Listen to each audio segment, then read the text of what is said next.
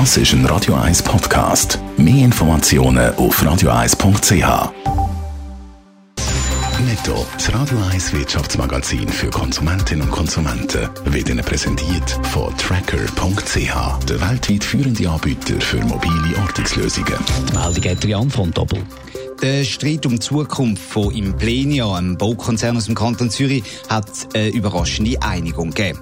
Der Ankeraktionär Vereson Reusler hat sich mit der Implenia geeinigt. Vereson verkauft seine Beteiligung an Implenia. Und so gibt der Widerstand gegen Zukunftsplan vom Baukonzern auf, heisst in einer Mitteilung. Japan hat ein Problem mit seinen Exporten. Schon seit zehn Monaten sinken die Exportzahlen. Auch im September ist es weiter zurückgegangen. Um über 5% sind die Exporte im Vergleich zum Vorjahr eingebrochen. Das japanische Finanzministerium sagt, das sei die Folge der internationalen Handelskonflikte und der weltweiten Flaute in der Konjunktur. Die Grossbank UBS will die Kosten weiter reduzieren. Laut Bloomberg will die UBS darum in der Region Asien-Pazifik rund 40 Stellen abbauen. Betroffen soll vor allem das Investmentbanking von der UBS sein.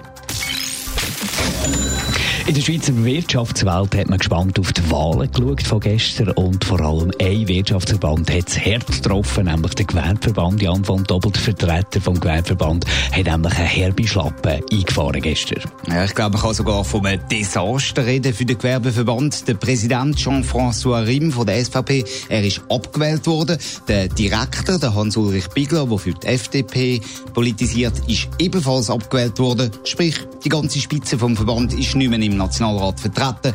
Ein deutliches Zeichen vom Wahlvolk auch an die Politik von dem Verband, wo sich ja zum Beispiel bei der No-Bilag-Initiative verrennt hat und so auch den Ärger der eigenen Mitglieder zum Teil zu sich zugezogen hat. Der Gewerbeverband verliert also Einfluss auf die nationale Politik. Dann ist ja noch die bürgerliche Mehrheit im Nationalrat gekippt worden. Heisst das Wirtschaftsthemen heisst schwieriger in der Schweiz?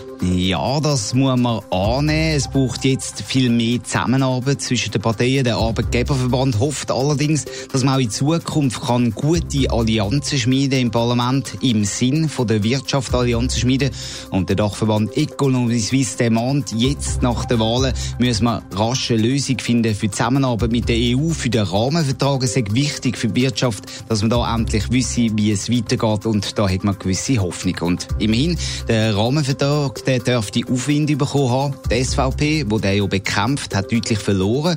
Und auch der Gewerkschaftsflügel von der SP, wo sich ja gegen den EU-Rahmenvertrag stellt, hat einen herben Dämpfer bekommen. So ist zum Beispiel Corrado Bardini, einer der heftigsten Kritiker in der Reihe der SP, genau gleich abgewählt worden wie der Gewerkschafter Adrian Wüttrich. Die Gewerkschaften sind also sicher nicht gestärkt worden gestern. Wie reagieren Sie darauf? Sie haben angekündigt, dass wir jetzt konstruktiv schaffen mit dem Arbeitgeberverband zum Beispiel an einem Tisch sitzen, um unter anderem in der Altersvorsorge eine Lösung zu finden. Und auch der Präsident vom Arbeitgeberverband, der Valentin Vogt, zeigt sich kompromissbereit. Bleibt das so, dann könnte nach Jahren von der Blockade auch bei wirtschaftlich wichtigen Themen vielleicht einfacher wieder ein Kompromiss gefunden werden.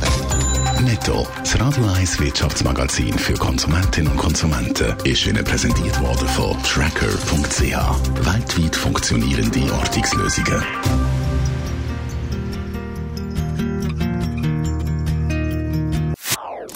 Das ist ein Radio 1 Podcast. Mehr Informationen auf radio1.ch.